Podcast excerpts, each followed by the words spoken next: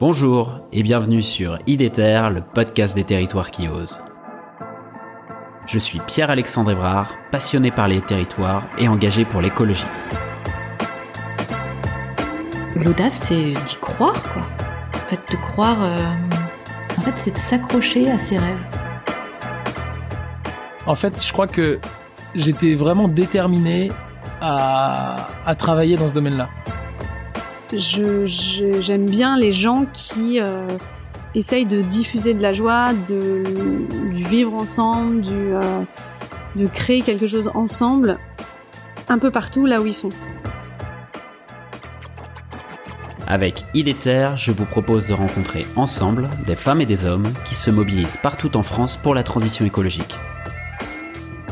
C'est parti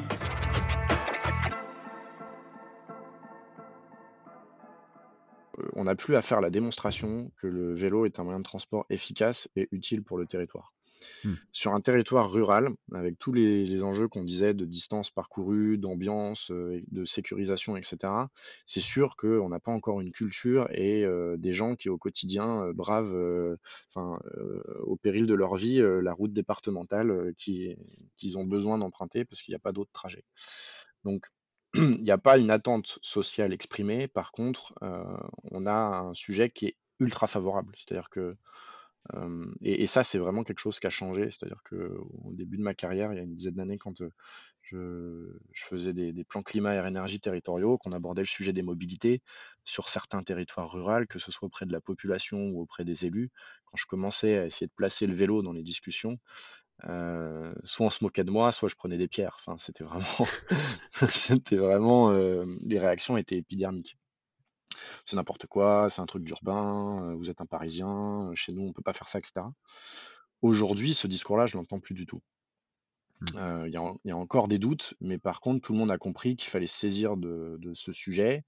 Il y a eu toute une politique de subvention aussi auprès des territoires qui a permis de, créer des effets un peu d'opportunité ou d'aubaine, mais qui en fait derrière ont, déclenché des, espaces pour parler de ce sujet sur les territoires et, du coup des, prises de conscience assez fortes. Et donc ces idées reçues petit à petit, elles sont en train de, tomber. Par contre, tout l'enjeu pour moi aujourd'hui, enfin la plupart de nos missions, c'est ça, c'est de faire prendre conscience au territoire du potentiel qu'a le vélo chez eux sur un territoire rural ou même périurbain.